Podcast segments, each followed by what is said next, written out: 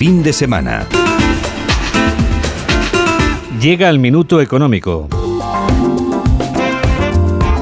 Hoy Ignacio Rodríguez Burgos nos explica en un minuto qué tienen que ver los ducados con la seguridad social.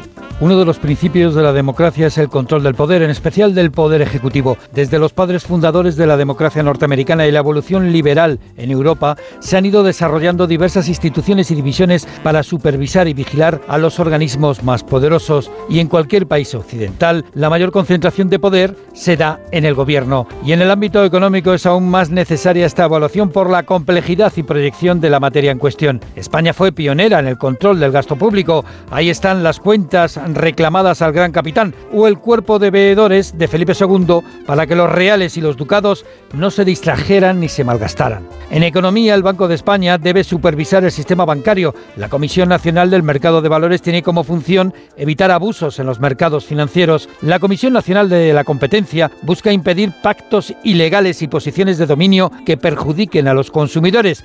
Y también está la IREF la Autoridad Independiente de Responsabilidad Fiscal, institución que evalúa las políticas del gobierno y sus efectos sobre la población. Al ministro Escribá no le han gustado las conclusiones de la IREF sobre el ingreso mínimo vital, que sufre de graves ineficiencias, reconocidas incluso por miembros del propio Ejecutivo. Lo curioso del caso es que sea el titular de la Seguridad Social el que muestre menos cintura y aguante en la crítica cuando él precisamente era el anterior presidente de este organismo fiscalizador. Es más fácil ser examinador que examinado, pero entre medias, el ingreso mínimo vital solo ha llegado, según la IREF, a 284.000 familias, la mitad de lo que dice el Ministerio. Lo que dice Mamen Rodríguez Astre sobre el tiempo, cuando le pregunto si